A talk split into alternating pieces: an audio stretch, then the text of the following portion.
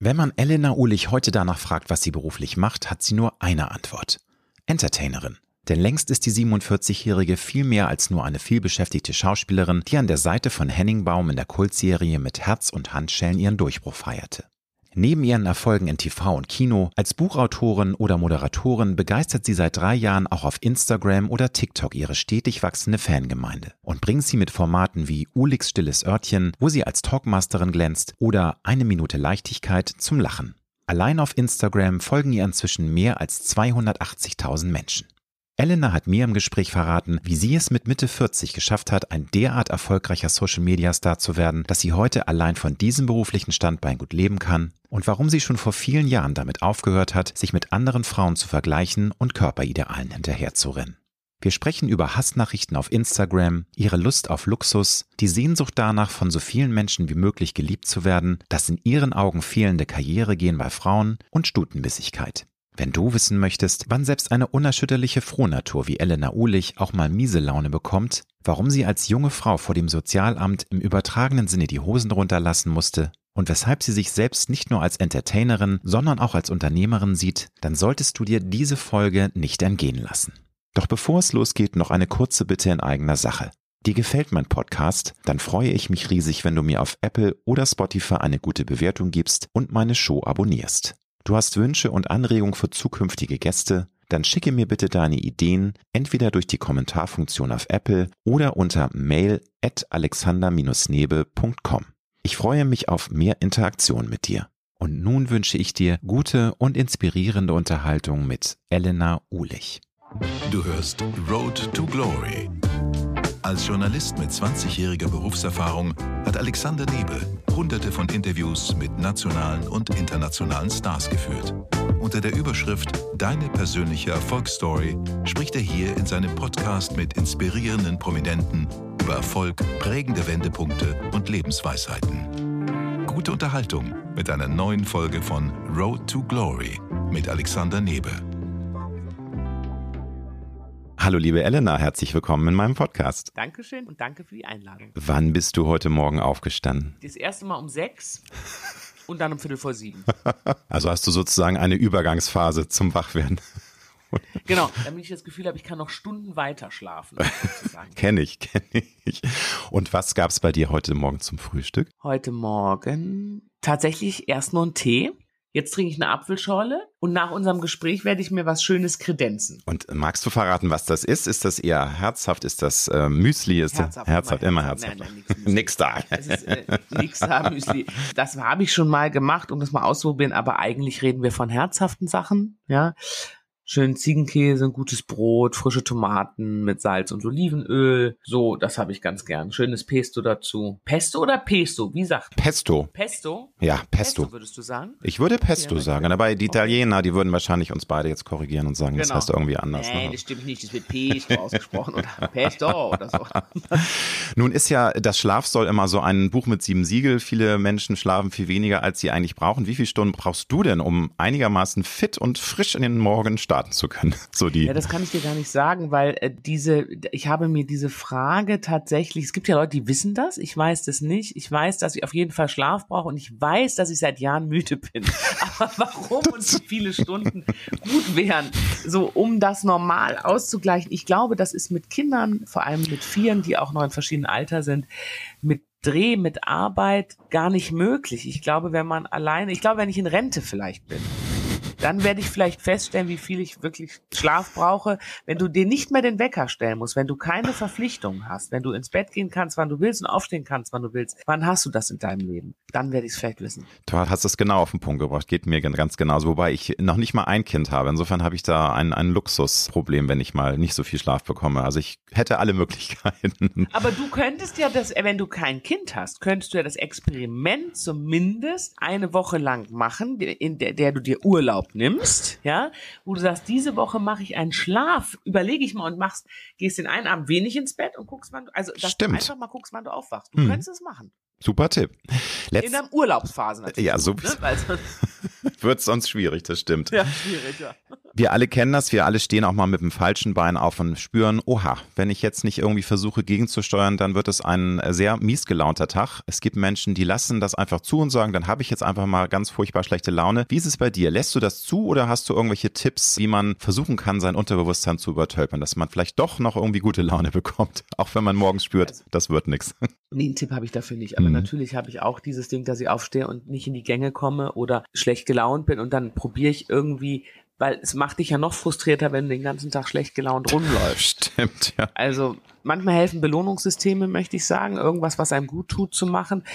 Ich finde auch mittlerweile, dass ein guter Spaziergang, also sozusagen den Kopf durchlüften, das wäre für mich aber niemals Joggen, weil das würde mich schon beim Ansatz aggressiv machen, dass ich das jetzt machen muss. Aber einfach sagen so, ich gehe jetzt einfach mal eine Runde um den Block. Also so ein bisschen Power, Sauerstoff ja, tanken. Power. Mhm. Ja, genau, einfach mal raus. Und ich finde ja oft, dass der Kopf, in dem Moment, wenn er in Bewegung kommt, klarer wird. Also ich kann, wir, wir führen natürlich jetzt das Gespräch und sitzen beide, aber es wäre wahrscheinlich viel intensiver, wenn wir einen Spaziergang machen würden. Weil wir einfach gehen würden und durch dieses Gehen ist ja auch sowas, guck mal, wir gucken uns jetzt an ja, aber ich merke. So halb, so halb, ja. Genau, mal angucken, mal nicht, weil das ist mir dann teilweise auch zu intensiv. Ja, ich sitze ja. ja auch nicht am Tisch und gucke das Gegenüber an, sondern und beim Gehen kannst du eben hingucken und dann aber wieder weg und deine, sagen wir, deine, deine Blicke schweifen lassen durch auch grün oder so und dadurch ist das frei. So kann ich das nur sagen. Liebe Elena, du bist nicht nur eine erfolgreiche Schauspielerin, Buchautorin, du bist seit drei Jahren auch eine sehr erfolgreiche Influencerin und ähm, du bist so vieles. Aber wie würdest du dich denn persönlich am liebsten bezeichnen, wenn man dich fragt, Elena, was machst du eigentlich beruflich? Tja, das kann man, glaube ich, so gar nicht sagen. Ich finde auch wichtig, dass man einen nicht so in Schubladen steckt, was ja ganz oft ist. Ne? Also in dem Moment, wo du Schauspielerin bist, sagt man, du bist Schauspielerin ich finde, dass man so viel mehr, also ich glaube, wenn du mich wirklich fragst, würde ich sagen Entertainerin. Das finde ich auch einen sehr schönen Überbegriff, ne, weil das so wahnsinnig genau. viel Facetten beinhaltet. Insofern also Entertainerin, ne? Übers Dach, also das würde ich so als Dach, also wenn man so sagt, ne, das, ja. das Dach. Ja. Darunter in dem Haus gibt es eben verschiedene Etagen und Spaten, Spatenhaus. Das stimmt, ja. Ein Vier-Spatenhaus und so.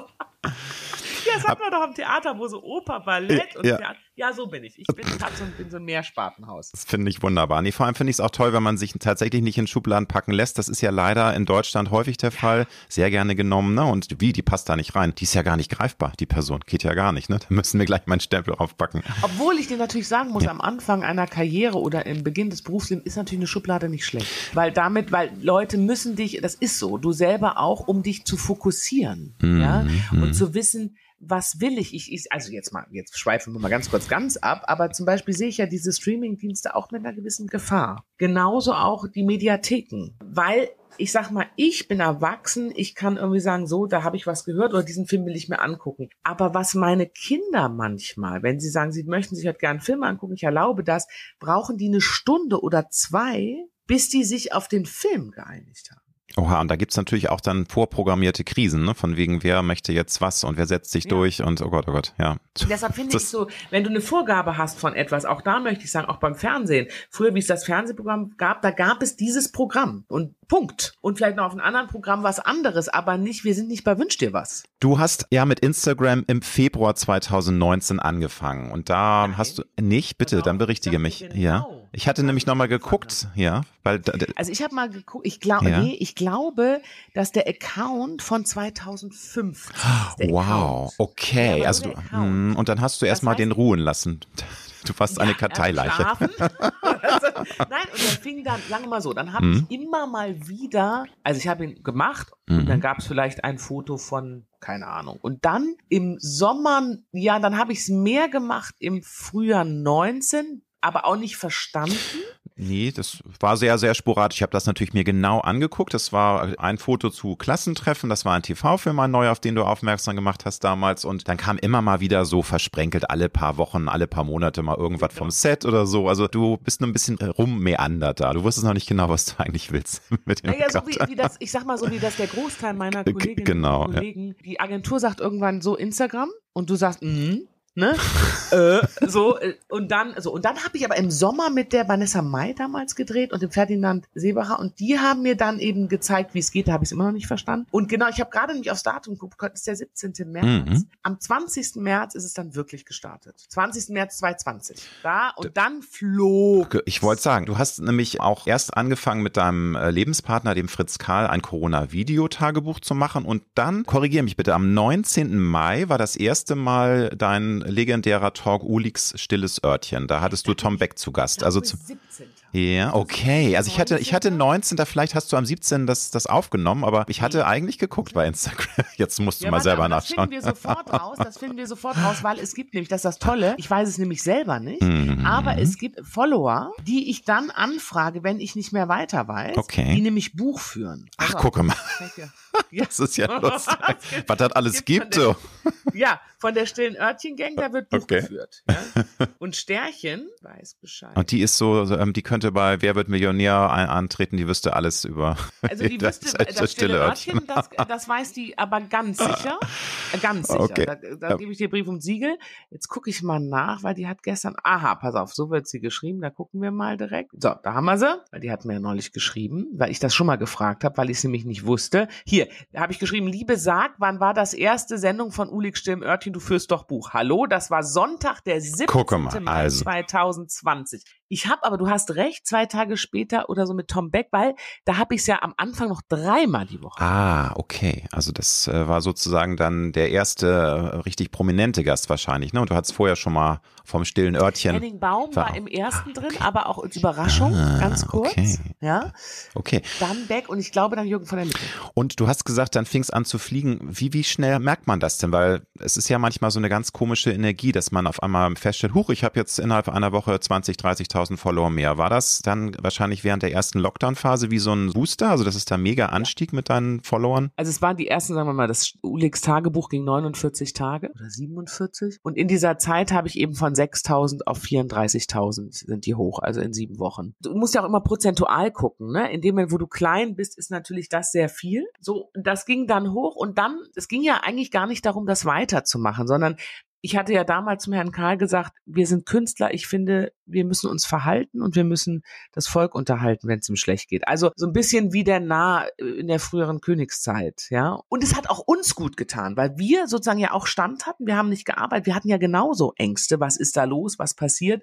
Aber durch dieses Arbeiten an dem, was wir gelernt haben und das Annehmen von den Zuschauern da draußen, war das wie so Menschen, die sich aneinander festhalten. Also es war so ein bisschen wie dieser Film Titanic, wo diese Musiker sp Ja. spielen. Die so ne, bis zum Äh, bis Schluss zum fast ne, und sich eigentlich. einander Genau. dann auch beflügelt haben und Kraft gegeben haben. Und und sagen dann ja auch zum Schluss, war eine Ehre, mit Ja. ihm zu spielen. Um Gottes Willen. Nein, nein, toi, toi. Da, so ist es nicht ausgegangen. nee. Aber ich sag nur, es war wirklich so was, lass uns was tun, um diesen Stillstand, der Mhm. plötzlich war. Mhm. Ja, also es war ja wirklich, ich fand alle anderen Lockdowns danach nicht mehr so wie den ersten. In jeglicher Form. Also ich weiß noch, wie hier so ein Auto auf der Straße rumgefahren ist. Bleiben Sie zu Hause. Also es war wirklich. so wie in so einem schlechten Science-Fiction-Film, ne, Ja, wo man sagt, oh Gott, gleich kommen noch Leute im. Ganzkörperkondom, ne? Und uh, Ja, und so. es war wirklich, und es war niemand auf der Straße. Ja. Und es hatte, überall war die Leuchtreklame, es war alles abgeschaltet. Und es gab drei Läden, die auf hatten, der Rewe, der Müller, der Basic. Und da stand Security davor, damit es da keinen Ärger gibt. Es war wirklich spooky. Surreal, absolut. Ja. Es ist ja so, dass äh, natürlich als Influencer, wenn man gut dabei ist, dann kann man auch ganz gut Geld verdienen. Um Gottes Willen, ich will jetzt nicht indiskret fragen über Details, aber würdest Doch, du du sagen, dass nee, ob man davon irgendwie auch schon ganz gut leben kann, weil ich meine, du bist ja auch in anderen Bereichen wirklich sehr erfolgreich unterwegs. Nun wissen wir, Schauspieler, Schauspielerin ist ein Freelancer-Beruf größtenteils und das ist nicht immer so wunderbar, ähm, wie sich alle vorstellen, dass du nur in der Limousine zu einer Gala gefahren wirst, dann zum neuen Dreh und immer alles läuft. Das sind ja auch manchmal anstrengende Zeiten. Frage deswegen, ist das insofern ein dankbares zweites Standbein, dass man da tatsächlich auch Geld verdienen kann mit diesem Instagram-Talk und so und auch YouTube? Also, aber das ist natürlich etwas, was sich aufbaut. Also ich Mhm. würde, das war natürlich das erste Jahr, habe ich damit natürlich überhaupt kein Geld verdient. Ja, und es war, es ist ja sozusagen von was anderem entstanden. Und dann, und das sage ich ja immer, in dem Moment, wo was, ich sage jetzt mal, Mhm. es ist entstanden, wir haben nach 49 oder 47 Tagen aufgehört und eigentlich war damit Schluss. Und dann waren plötzlich Menschen da, die gesagt haben, was ist Entertainers, wir sind da. Damit hatte ich gar nicht gerechnet, sondern es war eigentlich Schluss. Es, es wäre eigentlich wieder so weitergegangen wie früher. Man macht alle vier Wochen mal einen Post. Post, weil wir waren da und so. Und weißt du, du willst ja auch nicht, dass es plötzlich ganz schlimm ist, was du machst. Und dann hat eine Freundin zu mir gesagt, ohne die wäre das, glaube ich, alles nicht. Und an die, an dieser Stelle nochmal einen ganz großen Dank an Regina. Und die hat gesagt,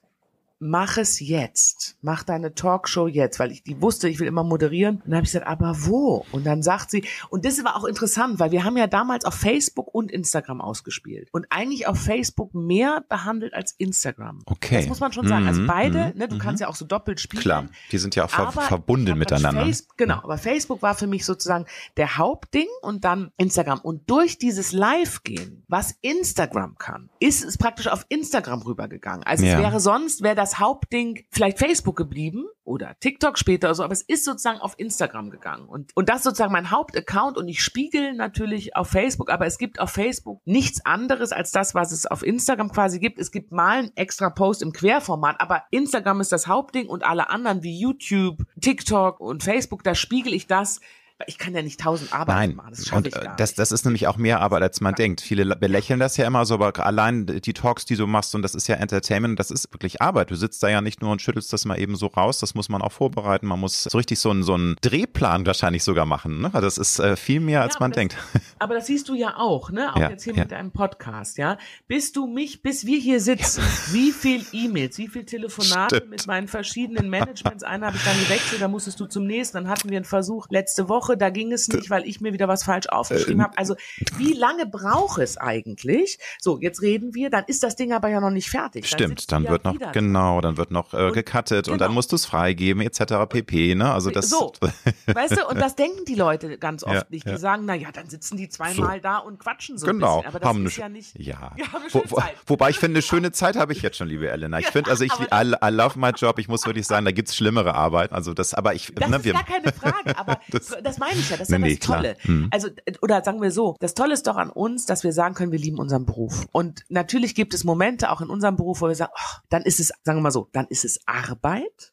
Ja, und fühlt sich auch manchmal nicht leicht Nein. und alles an, aber dann wird es auch, wie wir vorhin das technisch nicht hingekriegt haben, weil wieder mal alles, da hast du auch gesagt, ja gut, dann soll es halt nicht sein. Es war so ein Moment der Resignation. ich hatte auch schon gedacht, ach Mensch, jetzt muss ich mich Ja. von diesem süßer Vogel Elena fliegt davon, vielleicht irgendwann mal in zwei Jahren nochmal. Genau, aber jetzt geht's nicht.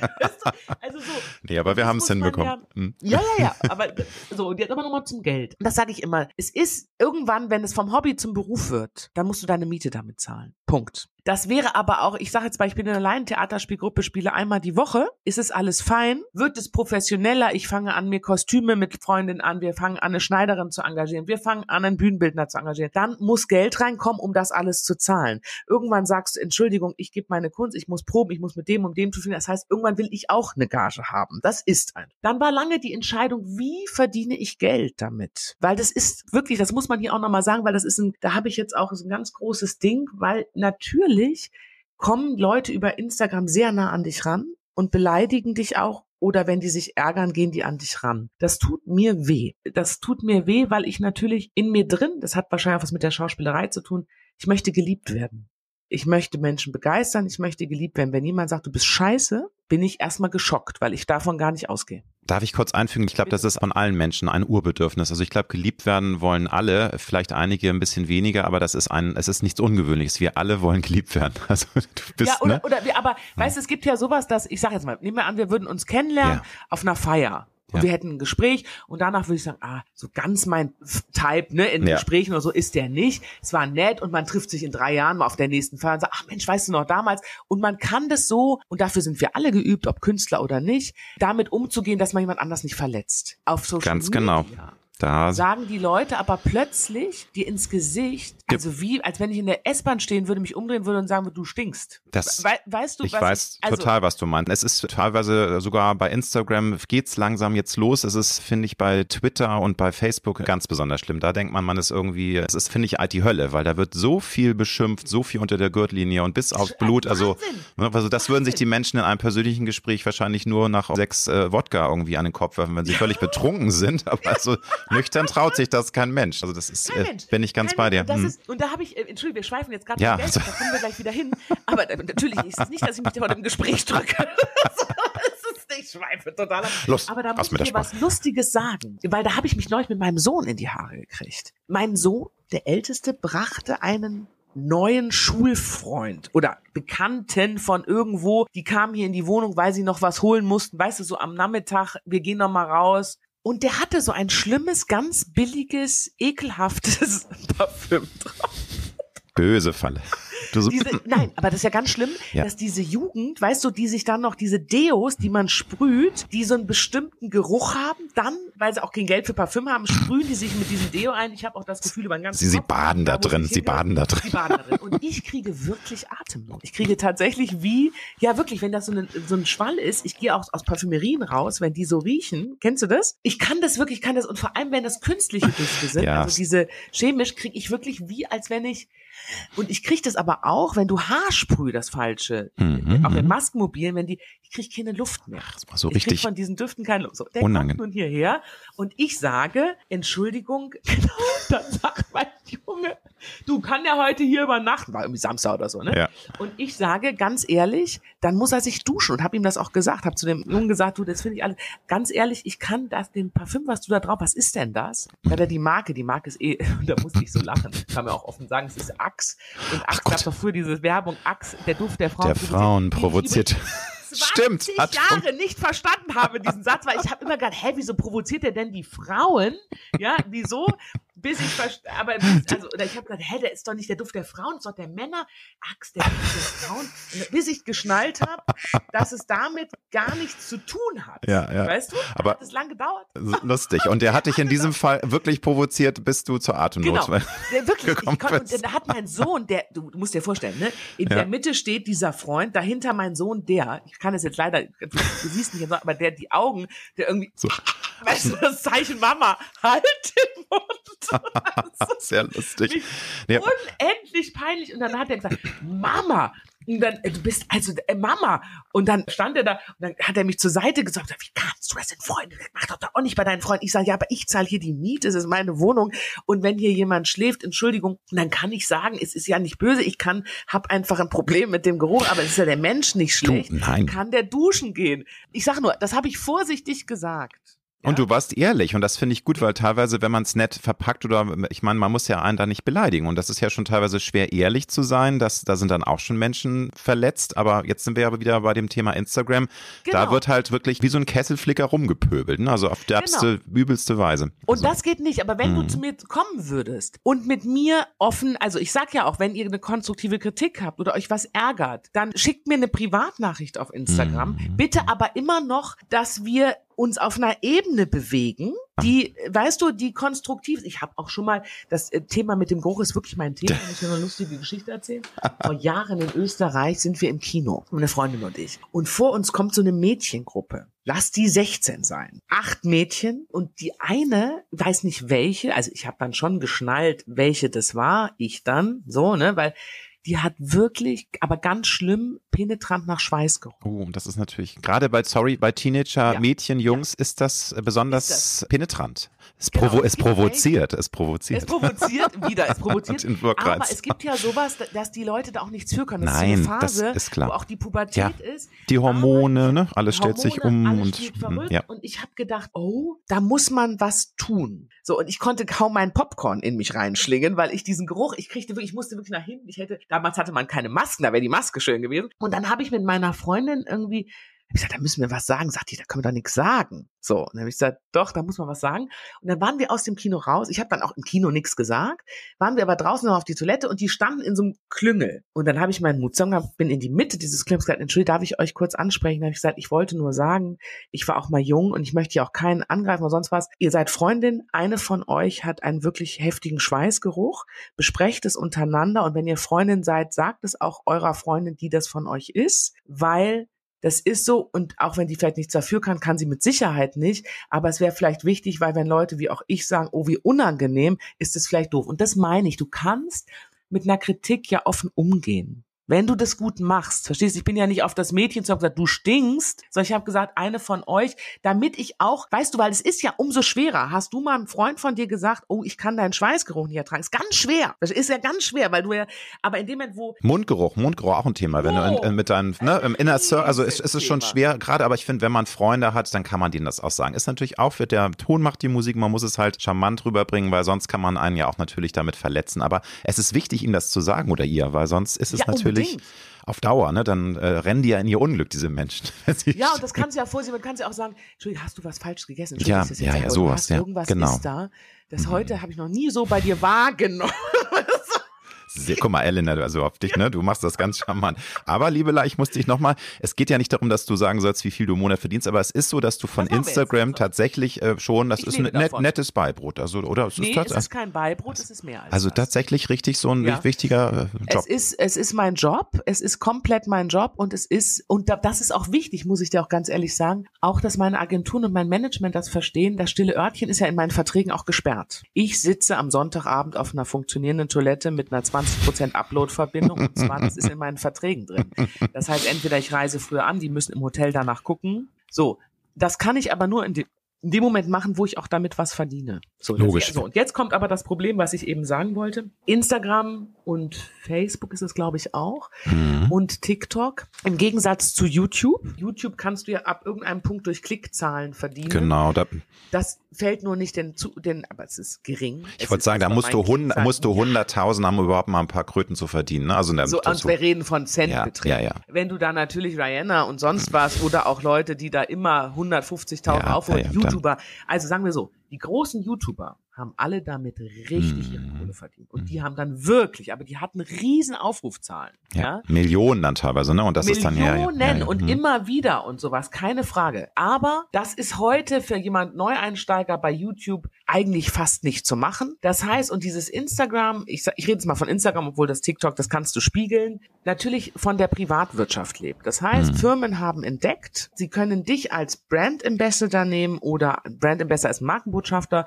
oder wie praktisch jemand, der ihre Werbung macht, also was früher Schauspieler im Fernsehen, sei es Veronika Ferres für Eon oder was, mhm. machen sie heute, nicht mit Veronika Ferres, aber ihr müsst euch vorstellen, sie nehmen irgendeinen Influencer und sagen, du vertrittst meine Dings und dafür kriegst du halt Geld. So, das ist ein bisschen schwierig, weil du natürlich dein Gesicht für eine Marke hergibst. Das muss eigentlich gezahlt werden. Sie zahlen es aber natürlich nicht dementsprechend, wie es eigentlich sein müsste. Und dann habe ich sozusagen für mich eine Lösung gefunden. Also das muss man, glaube ich, sagen. Ich habe für mich eine Lösung, habe lange überlegt, wie mache ich das, weil ich kann nicht, also alles das, was ihr kennt in der Story, Swipe ab, drück auf den Link, hier kannst du was kriegen, da verdienen die Influencer. Mhm. Ja, die kriegen genau. halt von den Firmen Geld, die verdienen meistens an den Klickzahlen oder an den Verkäufen. Es gibt verschiedene Modelle. Ich habe dann gesagt, okay, was mache ich? Und ich habe ja mal, also meine Urgroßmutter, die hat einen Kaufmannsladen in Berlin und ich liebe Verkaufen. Ich hatte ja auch mal ein kleines Verkaufsgeschäft, Captain Cookie.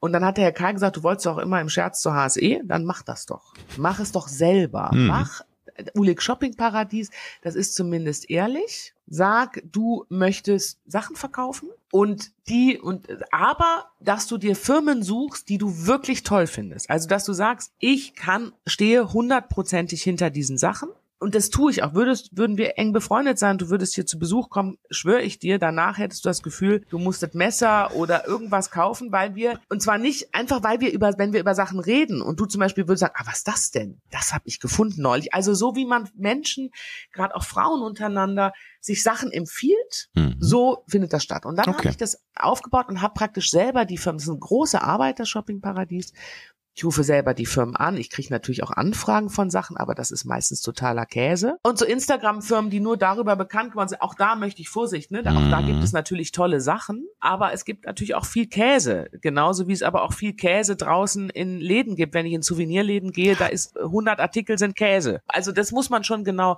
austarieren. Und das mache ich in Abständen, sagen wir mal alle zwei Wochen auch mal alle drei, wenn, aber auch mal wöchentlich, je nachdem was ist und meistens auch für die gleichen und für die, die ich es mache, komme ich komme immer auch wieder und stell das vor. Und das Tolle ist, es gibt ganz viele von meinen Zuschauern, die schauen das und sagen, es ist ja besser als Fernsehen, weil es so lustig ist und weil es informativ ist. Ich sage aber auch immer, ihr Lieben, das ist meine Werbesendung. Keiner mhm. muss einschalten. Keiner muss das schauen. Es ist ja klar gekennzeichnet. Dann schaltet weg. Und sonst ist mein Kanal quasi, du würdest nicht sehen, dass ich irgendwie durch die Stadt laufe, dicke Brands trage und schleichmäßig irgendwas mache. Das mache ich alles. Es gibt das stille Örtchen, da gibt's die Unterstützer, für die mache ich mehr, weil sozusagen die mein stilles Örtchen unterstützen. Das ist sozusagen für mich wie mein, für die, da bin ich dann auch mal zur Hakle gefahren habe gezeigt, wie Klopapier gemacht wird. Also ist auch eine Sendung wie, wie die Maus, weil es spannend ist, Klar. weißt du? Und es macht wirklich großen Spaß. Und so verdiene ich Geld. Und dann musst du natürlich auch sagen, dass was daraus resultiert aus Instagram. Also mit meinem Partner, wir haben diese immer wieder ja machen wir Formate zusammen. Ich sehe ihn übrigens als Star in meinem Kanal. Der würde ja nie einen eigenen Instagram-Kanal machen. Und wenn wir ehrlich sind, seinen Facebook-Kanal, den führe ich auch. Ja, okay. er sagt dann mal, kannst du bitte das da posten, der Film kommt? Aber das mache ich. Ja? Gut, jetzt ist es raus. Ist der Text so genehm, den ich da machen soll? Ja. Er guckt mal rein, beantwortet mal zwei Kommentare, aber entschuldige, vier Minuten in der Woche. Ja, ja also ja. ich mache die Hauptarbeit, es interessiert ihn auch nicht, es ist nicht sein Beruf. Aber ich konnte ihn eben engagieren als Star in meinem Instagram-Kanal. So soll das. Das ist doch wunderbar, eine wunderbare Synergie. Aber äh, ist, das freut mich ja total, dass das so gut funktioniert. Ich hatte ja schon anmoderiert, als Freelancer ist es nicht immer Sonnenschein. Hattest du jemals in deiner Karriere eine Phase, wo du wirklich strampeln musstest? Weil das höre ich ehrlich gesagt immer wieder mal, dass Leute sagen, ja, das war wirklich eine Phase, wo ich mich selbst hinterfragen musste. Und einige Leute, die nicht so etabliert sind, die müssen dann sogar Plan B erstmal machen und haben dann irgendwie eine, Ausbildung angefangen, haben es dann trotzdem wieder geschafft, als Schauspielerin, als Schauspieler Geld zu verdienen. Aber war das jemals in deiner, ja jetzt auch nicht mehr so jungen Karriere, irgendwann mal so ein Punkt, wo du dachtest so, uh, das wird jetzt eng. Also ich muss überlegen. Naja, also da gibt, naja, also wirklich eng war es nach dem Studium. Also es gab einmal eine Phase, die wirklich eng war, da war ich aber sehr jung. Ja, das war praktisch genau nach dem Studium, da hatte ich was gedreht und habe aber gewartet auf die Rückzahlung von der Steuer. Herrlich, ja, kenne ich auch. Ja, und meine Mutter hat praktisch, und es gab qua, das ist abgeschlossen, ich kriege keinen Unterhalt mehr. Weißt du, was ich meine? Ja, da ja, das ist, wo du denkst, oh Gott, Alarm, ne, das ist. Ähm wo ich, genau, und dann werde ich nie vergessen, ich bin damals zum Sozialamt, das war in Berlin, weil das Sozialamt Darlehens vergibt. Und hab, bin hin, es war schrecklich, sage ich dir, es war schrecklich. Da damals war Sozialhilfe weil ich hatte ja noch gar nicht ein Jahr gearbeitet und bin hin und weil ich wollte auch nicht meiner Mutter mehr auf der Tasche liegen, die für mich auch extra auf 40 Stunden gegangen ist, um mein Studium zu finanzieren. Und dann war klar, sie hat gesagt, wenn ich durch bin, kann sie endlich wieder auf 30 Stunden gehen. Und ich hab, finde meine Mutter, ich bin allein bei meiner Mutter groß geworden. Ich finde, die hat genug für mich gezahlt. Es ist an der Zeit, dass, weißt du, die, ich habe eine ganz tolle Jugend, ich habe ein ganz tolles Leben gehabt, ich habe eine Ausbildung gekriegt, die ich wollte. Meine Oma hat dazu gezahlt, meine Mutter hat wirklich, ist auf 40 Stunden, um zu sagen, das Kind kriegt das, was es will. Aber dann ist auch irgendwann gut, weißt du? Aber dann setzt man sich natürlich auch selbst unter Druck. Ne? Und das war natürlich dann, dann eine Situation, wo du dachtest, oha, jetzt muss ich auch gucken. Und ja, hat sich dann. Beim Sozialamt, ja, nee, pass auf, ja. dann gehe ich da hin und habe gesagt, ich bräuchte bitte drei Monate Geld, bis das Finanzamt zahlt. Also, ne, dann war ja klar, es kommt mhm. was wieder. Und dann haben die gesagt, nee, die Wohnung ist zu groß. Und dann habe ich gesagt, wie die Wohnung ist zu groß. Und dann haben die, haben die gesagt, ja, die Quadrat, also ich war in der WG, dann ausgezogen und so. Und ich hatte mich auch gerade von meinem Freund damals getrennt. Nee, das wäre zu groß und wer dann noch in der Wohnung wäre. Und dann habe ich gesagt, ja, mein Freund, aber der Ex-Freund, der sucht gerade eine Wohnung. Nee, also und das, dann standen die vor der Tür eine Woche später und wollten gucken, ob wir getrennt leben, weil sonst hätte er für mich aufkommen müssen. Haben den Ach, du liebes.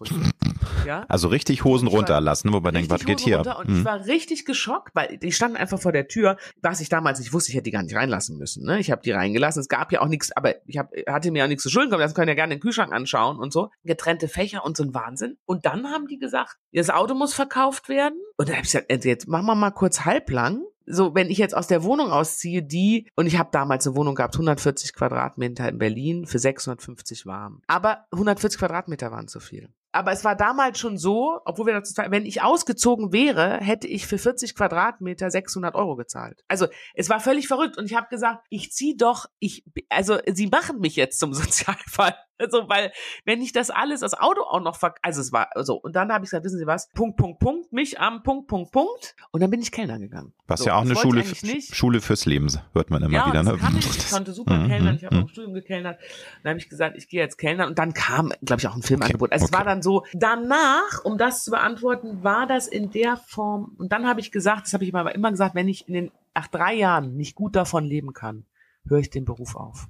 Okay, aber. Weil ich bin nicht die Künstlerin, die im Off-Theater ihr Glück findet. Das bin ich nicht. Also das war ich nie.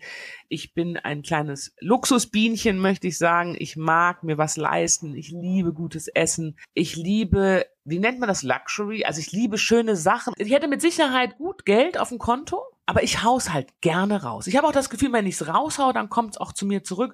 Und Das das, ist Leben so. ist nur einmal und es ist zu kurz. Stimmt. Und weißt du, ich komme auch aus keiner Erbengeneration. Also deshalb denke ich, lass uns jetzt schön leben, als später den Kindern alles zu geben. Lass uns lieber sagen, die haben ein geiles, irgendwie, wir waren essen und nicht die Mama und der Papa haben immer gespart und daher haben sie das und das Geld übrig. Finde ich total doof. Ja, ich finde das so viel besser und du weißt nie, wann es vorbei ist. Toi, toi, toi. Fufuku, Shalawa. Und dann habe ich gut, ich habe richtig gut gelebt. Ich war jung, ich habe Serien gedreht, verstehst du? Ich warte keinen Partner. Hey, Sag noch mit Herz und Kinder- Handschellen, da ging's dann, ne? Das war ja dein erster großer Erfolg, ne? Und, ja, mm. und du bist jung, wenn du keine, wenn du, ich hatte eine geile Dachgeschosswohnung in Berlin, verstehst du, ich habe einen Schreiner kommen, lassen, einen Gärtner kommen lassen für eine 8 Quadratmeter Terrasse. Ich Fancy. Und dann habe ich den Mann getroffen und dann, ich habe dann schon Jahre natürlich durch die Kinder gehabt, wo ich mich hätte nie alleine durchhalten können. Aber wir waren zu zweit. Also das muss man schon auch sagen. Und mein großer Luxus, den ich mir immer gegönnt habe, all die Jahre, ist meine Kinderfrau. Also ohne Sarah, ähm, und die ist seit 13 Jahren bei uns und die ist fest angestellt auf über 40 Stunden. Das ist mein Luxus. Und das ist meine Freiheit und das ist die Konstanz im Leben, die die Kinder brauchen, die zweite Mama. So, und das war natürlich so, die habe ich immer gezahlt, weil der hat Karl andere Sachen gezahlt, wir haben das so aufgeteilt. Das teilweise gab zwei, drei Jahre bestimmt, wo quasi mein Geld eins zu eins darüber ging, weil letztendlich auch in der Pflege, in der Kinderfrau, kann die keine Riesensprünge machen. Aber wenn du das hochrechnest, was sie dann brutto, was ich dann brutto und um das zu verdienen nach Abzug von Agentur, was das ist, um ein normales Gehalt zu bezahlen und da hilft der Staat eben gar nicht. Bei den großen Klar. Firmen macht er alles, macht dies, macht das. Du kannst die Kinderfrau auch nicht mal absetzen. Du kannst nur 6.000 Euro im Jahr absetzen. Assistenz könnte ich zu 100 Prozent absetzen. Eigentlich auch ein Unding, Brauchen wir ne? gar nicht nee. drüber reden. Hm. Ist ein totales Unding, Ja. weil ich brauche die Kinderfrau, um meinen Beruf zu machen, um den Rücken frei zu halten. Die Assistenz würde nichts anderes machen. So, aber die kann, also egal, kriege ich Aggressionen gleich, lassen wir. Aber ich habe nie, nein, ich habe nie die Sorge gehabt. Ich habe kurz in Corona ganz am Anfang die Sorge gehabt. Da habe ich gedacht, oh, jetzt wird's bitter. Gerade eben Freiberufler hatten natürlich besonders, sorry, die Arschkarte, weil es gab ja natürlich Ja. genug, die trotzdem jeden Monat ihre Kohle überwiesen bekommen haben. Ne? Und die konnten ein bisschen entspannter sein, zumindest finanziell. Also das, es war natürlich für Leute, Keine die, ne? also war es Ja. ganz besonders heftig in diese Zeit. Ne? Aber ich habe immer, wir, wir haben immer, also wir, wir leben so nach dem Motto als Freiberufler, ich sag mal so, wir haben ein halbes Jahr auf dem Konto. Um, sagen wir, den Apparat, und das ist ein Apparat, ne? wir haben vier Kinder, wir haben eine Kinderfrau, so, den musst du stemmen. Den, aber danach wird's knapp. Also es ist dadurch, dass das auch alles kostet und wir auch in einer Mietwohnung wohnen, geht das Geld wirklich raus. Aber wir haben ja in Oberösterreich lange gelebt und das ist bei den Eltern und da ist es, das ist irgendwie das, wo wir da gelebt haben, das zahlt der Karl ab, es ist seins. Das heißt, es gibt immer, wenn alle Stricke reißen, ich ziehe da nicht mehr hin zurück, aber wenn es hier nicht gegangen wäre finanziell, dann hätten wir ein Backup, wo man hätte unterschlüpfen können. Aber ich habe es geschafft irgendwann und das ist auch etwas, wenn du mich fragst, das ist ja auch das Thema auch deines Podcastes. Ich bin eine Unternehmerin. Also ich bin Entertainerin, aber ich bin auch wirklich eine Unternehmerin. Das heißt, ich bin zwar nicht wirklich gut da drin, da gibt es Leute, die können das richtig gut, aber ich schaue schon genau, dass ich mein, also ist mir ganz wichtig, ist mir, also wenn die Kunst nicht stimmt, wenn ich nicht essen kann, dann kann ich auch nicht Kunst machen. Du bist neben vielen bekannten Kolleginnen, wie zum Beispiel Gesine Zukrowski, ähm, die Maria Furtwängler, Andrea Sawatzki ist auch dabei, ein Teil der Kampagne Let's Change the Picture. Was ich finde eine wunderbare Geschichte ist, das ist eine Kampagne, die sich für mehr Sichtbarkeit von Frauen Ende 40, Anfang 50 plus einsetzt. Wann ist es dir, liebe Elena, zum ersten Mal ganz bewusst aufgefallen, dass bezüglich der Besetzung und auch in Sachen Rollenbilder, Klischees äh, bei Frauen, die halt nicht mehr 30 sind, dass da einiges schief läuft? Wann ist dir das mal so ganz bewusst geworden? Ehrlich? Ehrlich, immer ehrlich. Immer ganz ehrlich. Das war gerade nicht mein Thema. Weißt du, es ist so, ich bin natürlich als Elena Ulich, ich kämpfe seit Jahren gegen Vorurteile. Ich bin zu groß, ich bin zu dick, ich bin zu laut, bin ich sexy genug, ich bin dies nicht, ich bin jenes nicht, ähm, kann, meine Zähne müssen gerichtet werden, sonst kannst du keinen küssen in der Großaufnahme. Also ich habe seit Jahren Themen, mit denen ich kämpfe. Das heißt, ich musste immer, also ich war immer im Wind. ich bin gerade nicht, weißt du, ich habe mich natürlich sehr frei gemacht durch das Instagram und das tut mir wahnsinnig gut. Und das muss ich dir wirklich sagen und dafür liebe ich euch da draußen, meine Follower, weil ich habe einen kleinen Sender von 280.000 Abonnentinnen und 90 Prozent Frauen und es ist für mich eine kleine Macht. Verstehst du? Ich muss Total, ja. Und du kannst alles also ich kontrollieren. Bin größer mhm. als ein privater Sender, ja, der geschaut ja, wird. Ja, ja, absolut, so, absolut. Weißt du? Und mhm. das ist und ich kann machen, was ich will und die Leute sagen, hey, das finde ich jetzt doof, dann kann ich sagen, okay, wenn das doof findest, machen wir das nicht mehr das Format, wir haben es ausprobiert, ich kann Sachen ausprobieren, ich kann auf die Schnauze fallen, ich kann wieder aufstehen. Das kann ich im Film nicht und es hat mich frei gemacht und die Gesine, ich kenne die ja lang, wir haben auch gedreht und ich eine ganz tolle Kollegin und auch die Silke Burmeister, die ja aus der vom Journalismus kommt und das Palais Flux da gegründet hat und meine Kollegin. Und das Schöne ist ja auch, es gibt ja viele Kolleginnen, die sehr viel zu tun haben, die gesagt haben, sie kommen als Solidarität, weil es natürlich mhm. ganz viele andere gibt. Und ich bin so gerade in meiner Bubble, weißt du, und mach so mein Ding und bin dabei, ah, was mache ich denn als neues Format und was könnte man denn noch machen und so. Und da kam der Anruf, Elena, kannst du dabei sein? Und dann habe ich mich damit befasst und habe dann erst gemerkt, oh ja, stimmt. Und dann habe ich auch mit der Frau oh Gott, den Namen vergesse ich immer, die ganz tolle aus Rostock, die Professorin ja, der ich, Medienforschung. Ich ähm, habe das auch bei der Vorrecherche im Kopf, aber leider, ähm, das habe ich mir auch nicht, nicht gemerkt. Rommel, aber nee, nee, aber, aber äh, uh, Entschuldigung, aber ganz, ganz toll. Und mit der habe ich dann telefoniert und dann habe ich gesagt, ja, aber wie es gibt doch. Und dann habe ich so aufgezählt, ding, ding, ding. Und sagt sie, aber Sie können sie aufzählen. Und dann habe ich gesagt, wie ich kann sie. Also sagt sie, Männer, die können sie nicht alle per Namen aufzählen. So also sieht's aus. Hm, ja? ja, und das ja. ist spannend. Hm. Also, dass du plötzlich, und da wird es dir bewusst und da merkst, ah, da gibt es ja eine Schieflage. Nee, vor allem, was ich spannend fand, also auch dieses, ich habe nämlich mit der Gesine auch schon gesprochen, das Interview kann ich allerdings erst später ausstrahlen, dass sie meinte, dass das äh, dieses Bild, was was eben von natürlich finden Frauen auch statt in einer älteren äh, Altersklasse, aber die werden so in so komische Korsetts reingepresst. Das ist dann irgendwie, sie kümmert sich um die Blumen, sie kümmert sich um die Kinder, sie kümmert sich um vielleicht um ihre sehr kranke Mutter, sie ist eine Kümmerin, aber sie hat kein Leben unterhalb der Gürtellinie. Also sie ist sexlos und das ist eben auch so ein Klischee im Kopf, dass es eben keine starken, schillernden, tollen Frauen gibt ab einem gewissen Alter. Und das finde ich ist ja im Jahr 2023 total überholt, dieses Bild. Ja, total hm, überholt, ja, aber total überholt, wenn man darüber nachdenkt. Und das geht natürlich alles auch überhaupt nicht. Und deshalb habe ich auch gesagt, ich habe gesagt, ich mache natürlich sofort mit. Ich finde auch wichtig, solidarisch sich zu zeigen und auch das zu sagen, hey, da hat jemand was ins Leben gerufen. Das kann ich total, ich habe, das wäre jetzt gerade gar nicht mein Thema gewesen, weil ich in einem anderen Jump bin, aber du hast absolut recht ich komme mit, ne? Oder ich und dann schreibe eine Petition und dann habe ich gesagt, so, aber wenn ich das schon mache, dann äh, nutze ich das auch und sage, ich mache ein stilles Örtchen Spezial, um das auch eine Sichtbarkeit zu machen, weil das hat ja die Tietjen Unaran gesagt, finde ich sehr ge geil,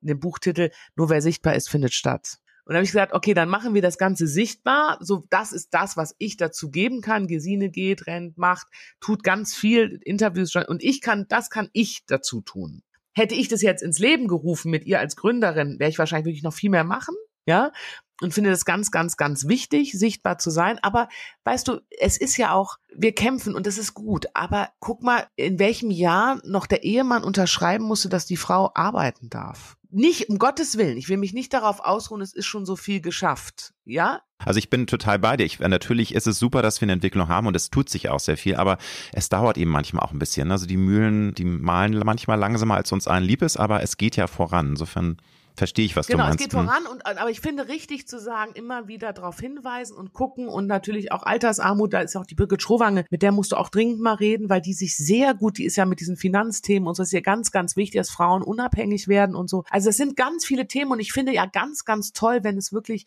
viele Frauen von uns gibt, die, sagen wir mal, eine Kraft auch haben, zu sagen, okay, pass auf, ich gehe nach vorne, ich probiere dafür zu kämpfen. Genauso, ich sage ja auch zum Beispiel, mein Kanal ist nicht politisch ich halte mich da total raus. Ich kann das gar nicht. Ich bin da auch gar nicht intelligent genug für. Ich beschäftige mich. Ich kann es nicht.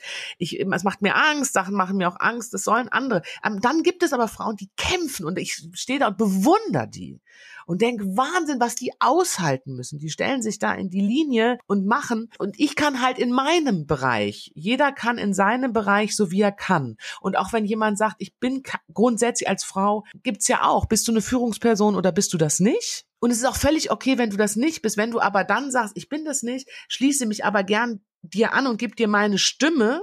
Ich bin da und du führst an. Aber ich kann nicht anführen. Und das muss man auch total total akzeptieren. Das finde ich super und, und akzeptieren, wer man ist und was man kann. Ich kann mit Sicherheit führen, Leute, und das darf man nicht ausnutzen.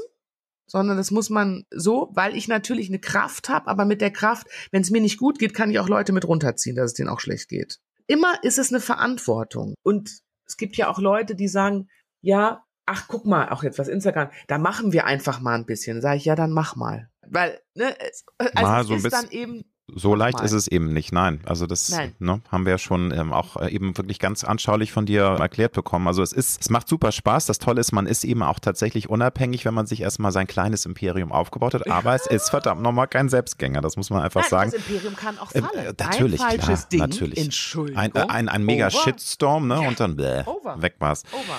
Du hast schon gesagt, dass du ähm, manchmal auch so ein bisschen in, in eine Richtung geschoben wurdest, du musst mal ein bisschen abnehmen, deine Zähne sind nicht gerade genug. Wir alle haben ja Defizite und ich davon meine ich jetzt gar nicht nur die körperlich, natürlich auch so innerlich, dass man Dinge an sich nicht mag, aber wir lernen ja auf unserer Lebensreise Nobody's Perfect. Äh, Wir müssen mit dem, was uns die Natur, der liebe Gott, was auch immer mitgegeben hat, müssen wir leben. Und das ist, finde ich, irgendwann auch was Schönes, wenn du das akzeptierst. Wann war das denn bei dir so weit? Wann hast du gesagt, das ist gut so, wie ich bin und ich habe keinen Bock mehr, irgendwie immer äh, Sachen hinterher zu rennen und zu gucken, dass ich jetzt da noch irgendwas abnehme und ich denke nicht dran, jetzt irgendwie da meine Zähne wie so ein Hollywood-Gebiss machen zu lassen. All dieser ganze Ballast, wann war das bei dir so? Ist das über Jahre entstanden oder gab es da tatsächlich auch mal so einen Erweckungsmoment oder irgendwie, dass du sagtest, boah, das, nee, möchte ich alles nicht mehr. Also der Erweckungsmoment, ich meine jetzt mal progressiv, Ja. wenn man progressiv das richtige Wort ist, glaube ich nicht, ist das Wort nach der Geburt meiner dritten Tochter, da war ich 39. Der Karl hat mir die Personal Trainerin geschenkt zur Geburt als Guck das- Jetzt wollen wir, ja, das wird, es ist natürlich sehr lustig, wenn man das erzählt. ja, ja, und alle sagen aber, oh, der böse Mann.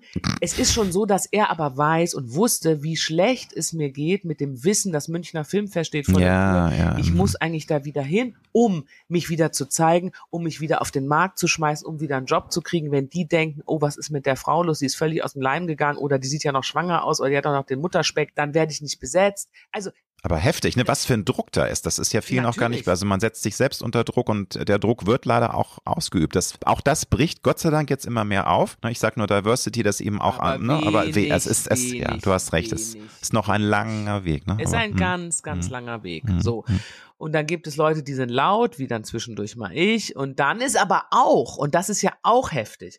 Also Fakt ist, ich habe gesagt, Feierabend, es gibt keine Diät mehr. Ich mache für diesen Beruf, hungere ich mich nicht mehr runter, habe ich 20 Jahre gemacht. Als 20 Jahre habe ich immer wieder probiert, in ein Schema zu passen für Rollen, die ich dann sowieso nicht spiele. Damit habe ich aufgehört. Und dann bin ich natürlich durch die Talkshows, klar, gefundenes Fressen, jeder Du, Journalist. du hattest ja auch ein Buch geschrieben über das Thema, ne? Also das, das, mh, ja. mhm. mein Gewicht und ich Genau. großartig. Und das stehe ich auch nach wie vor zu. Trotzdem ist dann kommt passiert was anderes. In dem Moment, wo du das sagst, hast du die andere Fraktion, die sagt, wow, my hero, die dich aber auch beäugen und sagen, hast du gerade 20 Gramm abgenommen? Hattest du nicht gesagt, du nimmst diese 20 Gramm nicht mehr ab? Das heißt, du stehst plötzlich im Feuer und ich habe gesagt, ich nee, mache keine Diäten mehr und ich werde für den Beruf nicht mehr diesen Quatsch mitmachen. Aber man muss mir doch zugestehen, egal was wann wie passiert, dass ich sage, Mensch, da tut mir zum Beispiel irgendwas nicht gut, ich mache eine Ernährungsumstellung oder nicht oder die Kilo schwanken zwischen ein oder fünf. Ist doch völlig egal. Ich möchte nicht mehr drüber reden. Und ich mache, und dazu stehe ich nach wie vor, ich werde für diesen Beruf keine Diät mehr machen. Und jeder muss für sich das Glück finden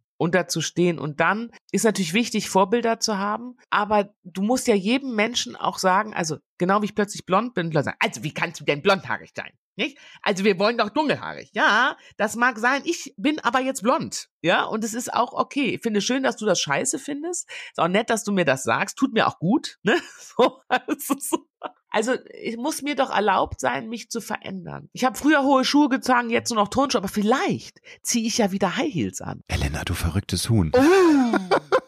Daring. Ja, und vielleicht sage ich auch irgendwann, hey, fucking hell, ich bin 60 irgendwann und jetzt will ich die Zähne richten lassen. Wer Du, weiß. Total. Verstehst du? Es, le- Ist auch es ist erlaubt. alles möglich Ja. und man kann sich, ich finde auch, man sollte sich nicht immer selbst in so Korsetts pressen und ähm, deswegen nochmal, ich feiere das auch so, dass du dich selbst als Entertainerin siehst und eben sagst, ich möchte so viele Dinge machen und das Leben ist ja wie so eine Wundertüte. Natürlich kann es auch mal ganz furchtbar anstrengend werden, ne? das muss man immer dazu einsortieren. Es gibt auch Menschen, die haben verdammt nochmal wahnsinnig viel Pech, fallen immer wieder auf die Nase, aber wenn ne, man Glück hat wie wir beide und du hast eben eben jetzt auch, ne, ich merke ja, du strahlst, wenn du von deiner Unabhängigkeit bei Instagram erzählst und du hast so viele Ideen für neue Formate und das ist natürlich was ganz Wunderbares. Generell bist du ja ein unglaublich sonniger Mensch. Also du ähm, lachst viel, du bist mitreißend. Das ist natürlich auch ein USP. Ich kann mir vorstellen, dass das manchmal natürlich auch ein bisschen anstrengend ist, weil da muss man aufpassen. Es gibt eben auch Tage, da hat man schlechte Laune und du hast gerade gesagt, wie, du hast 20 Gramm abgenommen, dass dann Leute auf einmal sagen, wieso hat denn die Elena Ulich jetzt so schlechte Laune? Die, die zieht ja so eine Flappe, die muss doch immer lachen und immer lustig sein. Ist das manchmal auch eine Bürde oder kommt das eben auch wirklich fast nie vor, dass du, wenn du unterwegs bist, mal irgendwie schlechte Laune hast und einfach mal mit so einem grumpy Gesicht rumrennst? Weil das mache ich auch, weißt du? Und ich glaube mir, das ist unglaublich, es ist ein Druck doch für dich, weil du bist eben so als die, du bist so unglaublich witzig und lebensfroh und, und tanzt durch dein, ja, so habe ich das ein bisschen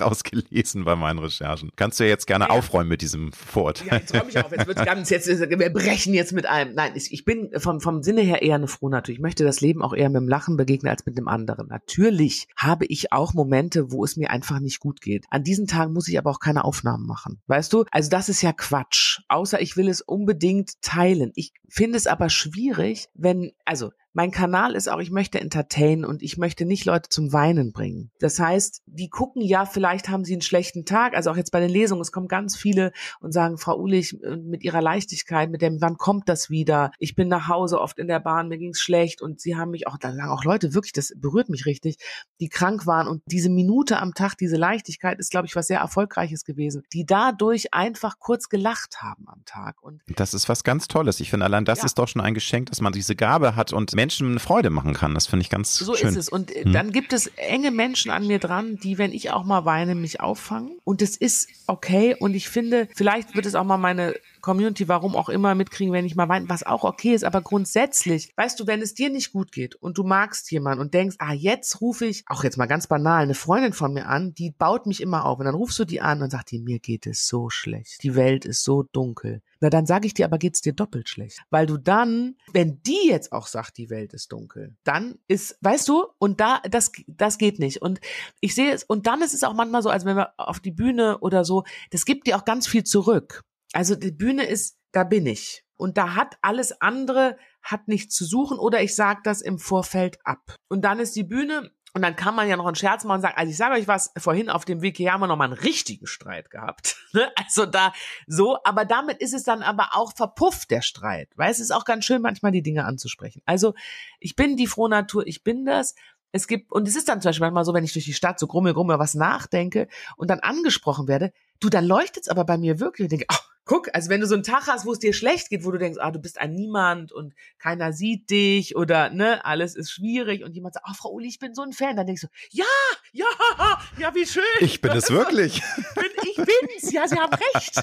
Ich kann auch lachen. Und plötzlich geht's ja, dir selber wieder. Klar, ja, das ist doch was so wunderbar, was Schönes. Ja. Gab es schon mal einen Punkt in deinem Leben, in dem du dein Leben auch grundsätzlich überdacht hast? Wir alle haben ja mal so Momente, wo man vielleicht auch so eine innere Inventur macht und wo man sich fragt, was will ich eigentlich wirklich? Also wer bin ich? Was will ich? Wo möchte ich hin? Also vielleicht ist es jetzt ein bisschen zu philosophisch, aber dieses, ne, also diese Selbsthinterfragung, auch Selbstreflexion, gab es da schon Punkte in deinem Leben, tut wo du auch nicht gut.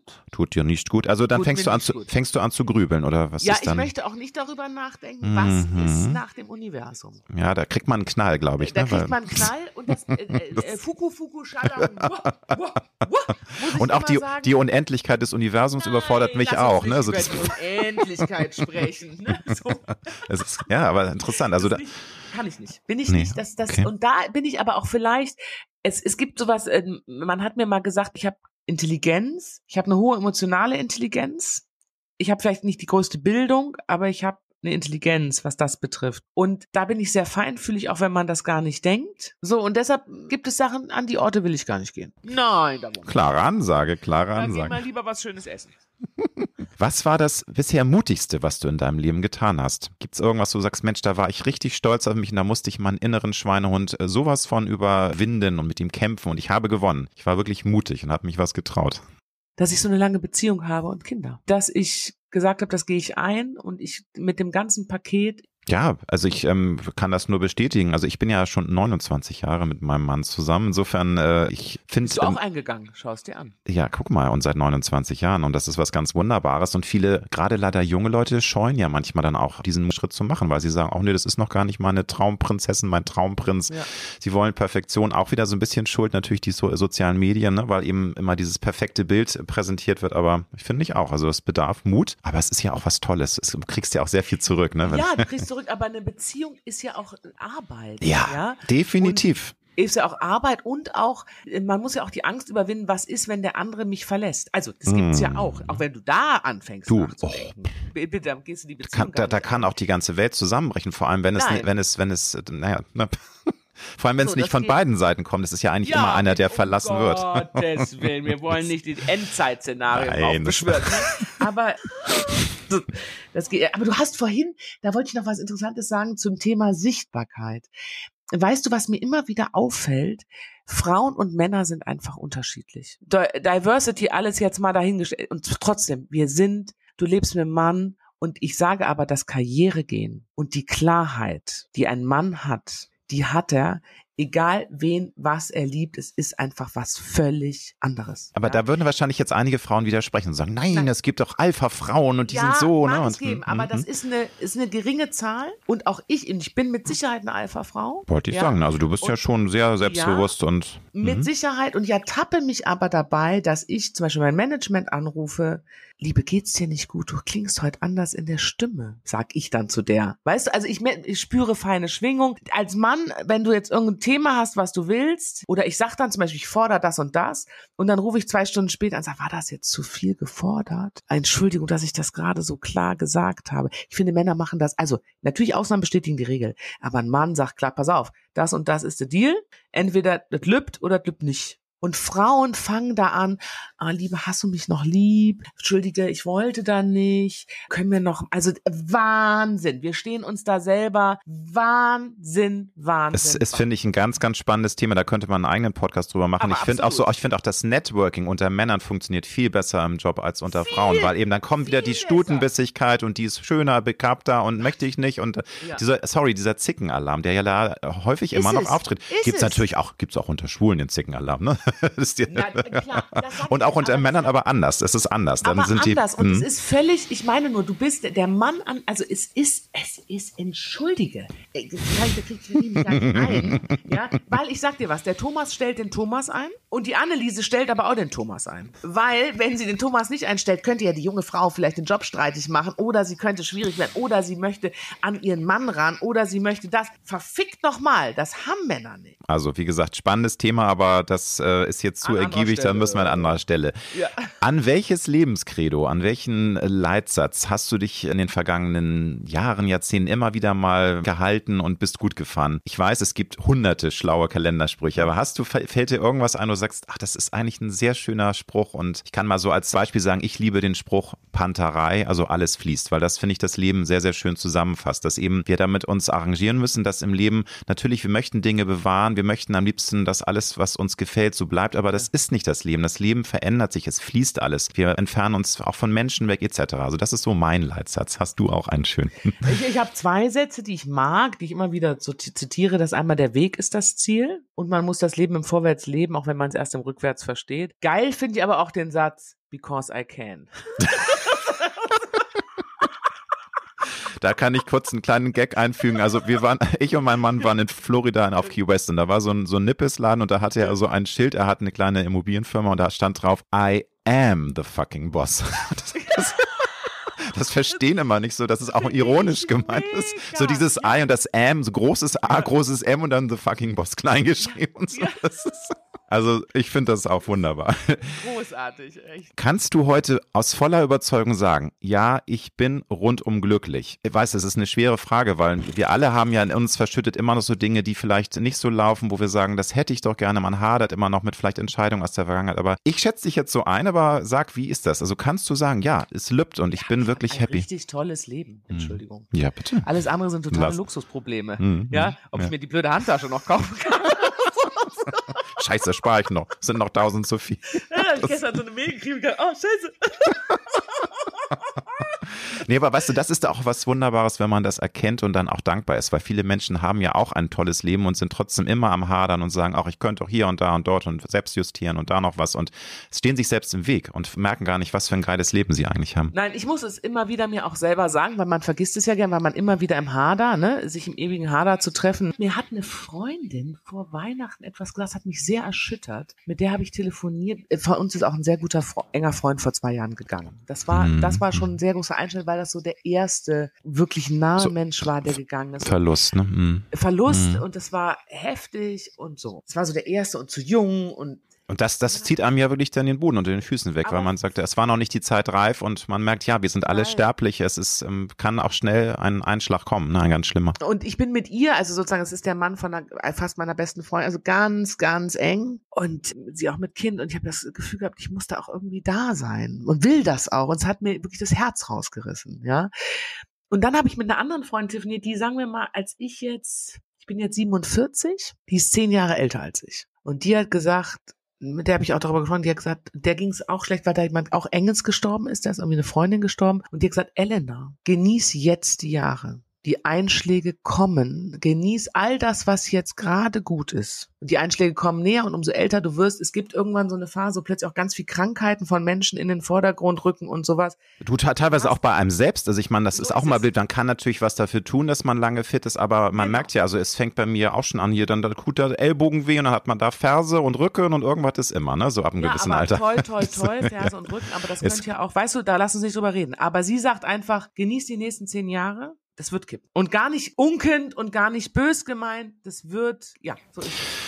Was ist für dich, auch eine große philosophische Frage, da bin ich berühmt berüchtigt für, was ist für dich, wenn du jetzt auf die letzten 47 Jahre zurückblickst, der essentielle Schlüssel, dass man ein zufriedenes Leben führen kann? Also Glück, finde ich, ist immer sehr aufgeladen, aber ich finde, dass Zufriedenheit was viel Schöneres ist, weil Glück ist ja sehr flüchtig. Dem rennen wir alle hinterher, aber so Glück spüren wir ja eigentlich nur in gewissen Momenten. Zufriedenheit ist, finde ich, was viel Schöneres. Was ist für dich da essentiell, um das sagen zu können? Dass du eben auch, wie du eben gesagt hast, ich bin happy, das geht mir gut, ich äh, finde es toll. Was, was was dahin geführt Nee, äh, genau. Was für dich so die Schlüssel? So, was war der Weg dahin? Also, weil wir sind ja auf einer Lebensreise und wir alle tun uns ja verdammt noch mal sehr schwer manchmal. Auch als Teenager hadern wir und es ist ein Weg bis zu dieser Zufriedenheit, dass wir sagen, ich bin mit dem, was ich jetzt habe, zufrieden. Also der Step dahin. Das so, gab es für dich da so einen speziellen Weg? Also das weiß ich nicht, ob ich das richtig verstanden habe, aber ich kann dir sagen, was bei mir ein essentielles Thema ist. Und das klingt jetzt vielleicht materiell: Geld. Geld macht nicht glücklich, aber es erleichtert aber so es viel. Es erleichtert einfach. Und das glaube doch, Geld macht glücklich. Weil du dir mit Geld Sachen kaufen kannst, die dich glücklich machen. Weiß ich, dass das für mich ein, ich wollte dieses Leben haben. Ich wollte auf den Markt gehen können. Ich wollte mir Sachen kaufen können. Ich wollte das. Das war mir wichtig. Nochmal zur Einordnung, weil du sagst, du bist nicht ganz sicher, ob du es verstanden hast. Also Beispiel, du merkst, äh, du hast ja auch schon gesagt, du machst mal, denkst mal drüber nach und hast dich auch davon gelöst, von diesem Schönheitsdruck, dass du selber merkst, diese Dinge tun mir nicht gut von denen löse ich mich und das hat mir halt dabei geholfen, heute zufriedener zu sein. Also dass du einfach mit den Lebensjahren erfahrener wirst und dann merkst, das ist wirklich wichtig für mich, damit ich zufrieden sein kann. Das ist so mein Hintergedanke, dass man das, das merkt man ja nicht sofort. Ne? Das, das ist ja auch als, als junge Frau ist, also mir ging es auch als Twen noch wahnsinnig schwer. Also ich habe mich da wahnsinnig schwer getan, aber das glaube, zu destillieren. Nicht darauf hm. zu mhm. achten, was die anderen sind. Und das ist aber nach wie vor. Oder sagen auch und was sie ja, denken, ne? Dass man was die hm. denken, hm. sondern das. Aber das ist immer wieder ein Prozess und immer wieder schwer, weil es gibt auch jetzt Momente, wo ich dann eigentlich folge, also ich folge natürlich Leuten, aber ich habe gar nicht die Zeit, effektiv zu folgen. Aber es gibt Momente, dann folge und denke ich, oh Gott, ist das, was ich mache, doof, ist das langweilig, soll ich anders? Also äh, plötzlich in dem Moment kommen so, wenn du die anfängst zu vergleichen und nicht mehr dein Ding machst, einfach dein Ding und sagst, so, ich mache meinen Schuh. Und das bin ich. Und das, das so, ich, ich will mich auch nicht umstellen, jetzt irgendwie was imitieren, irgendwie da noch ein andere, ähm, genau. ähm, keine Ahnung. Ich, ich frage mich auch, manchmal auch. Natürlich hätte ich, ja. hätte das auch, hätte, hätte, hätte alles ganz ja, anders ja, sein können. Es ist jetzt aber dieser Weg und immer dieses hätte, hätte.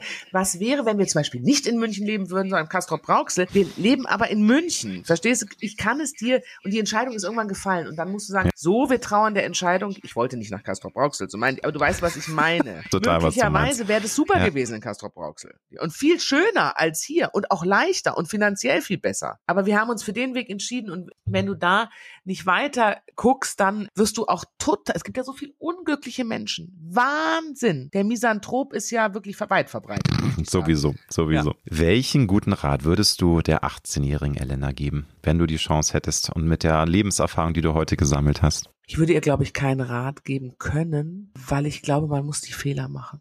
Und auch egal, was du sagst, das sehe ich auch bei meinen Kindern. Ich gebe denen ja wahnsinnig kluge Ratschläge und ich weiß ja auch wirklich so wahnsinnig viel. Und dafür lieben sie dich ganz besonders, Äh, Elena. Wahnsinn. Die finden mich so toll für meine Ratschläge. Und, aber sie müssen halt selber auch stolpern, um daraus zu lernen. Und das sage ich jetzt hier so klug, ich bin das gar nicht. Verstehst du? Wenn wir jetzt hier auflegen, wird hier wieder gesagt, ihr geht heute Abend nicht raus, ne? ihr bleibt zu Hause. Ne? Ich möchte einen Anruf, ich trecke euch. so, aber die gute Mutter in mir sagt, leb dein Leben, sei frei, versuch alles. Hol dir Schrammen, hol dir Narben, Ja, das ist Die wichtig. andere sagt, du gehst gar nicht. Wenn du da, das ist spitz. Ne? So, Mama sagt dir, wie es läuft. Aber ich glaube, es ist für, für alle Eltern können das nachvollziehen. Man hat da immer zwei ne, Herzen in seiner Brust und man möchte die Kinder eigentlich fliegen lassen. Andererseits ist man und kommt nicht raus aus Nein, seiner Haut. Das ist einfach auch, so. Wenn du mal in Genau. meinem Alter bist, dann wirst du Also- wissen, dass ich recht gehabt habe. Nein, Ehrlich, ehrlich. Ist, äh, ich kann ihr keinen, ich kann der 16, der 18-jährigen Elena, ich kann, vielleicht kann ich sagen, das Essen wird, es wird alles nicht so heiß gekocht, wie es gegessen wird, oder, ne, oder es wird nicht so heiß gegessen, wie es gekocht wird. Was ja auch so ist, am Ende es hätte ja immer gut gegangen. Nicht immer, aber also meistens ist es ja, dass wir es alles viel zu sehr So es. gerade als Teenager. Ich danke dir ganz, ganz herzlich. Ich wünsche dir ganz viel Erfolg weiterhin für deine Karriere, vor allem als, ja, du bist ja eine Produzentin, Entertainer, du hast ja jetzt dieses Imperium aufgebaut. Bitte rock das weiter. Wir freuen uns auf tolle Formate, die hast du ja schon so ein bisschen anmoderiert, du hast viele Ideen. Und ja, auch äh, Schauspielerin, natürlich freuen wir uns auch, wenn wir da mal wieder was sehen. Hast du irgendwas in der Pipeline oder ist es Doch, momentan? doch, ich drehe ja gerade auch äh, den Kinofilm mit, den neuen Kinofilm von Bora Daktekin, der nächstes Jahr kommt. Da bin ich mit dabei. Ich darf nur nicht verraten, als was und so und wie, aber da bin ich mit dabei und das macht großen Spaß. Also das perfekte Geheimnis, Fuck you Goethe, ne? Also das nur, wenn Leute jetzt den Namen nicht kennen, einer der erfolgreichsten Regisseure, ihr Lieben da draußen. Es ist, glaube ich, im Moment mit der erfolgreichste Deutschland, der auch Doc's Diary gemacht hat und so. Das läuft, das macht auch großen Spaß, ein ganz toller. Und dann wird eine Moderation, da bin ich auch dran. Auch da geht's weiter. Und mein Instagram, ich kann nur sagen, folgt mir auf Instagram, Elena-Ulich. Die neue Welt. Ist das schöne Schlusswort. Liebe Elena, vielen lieben Dank. Danke dir. Alles Gute dir. Ciao.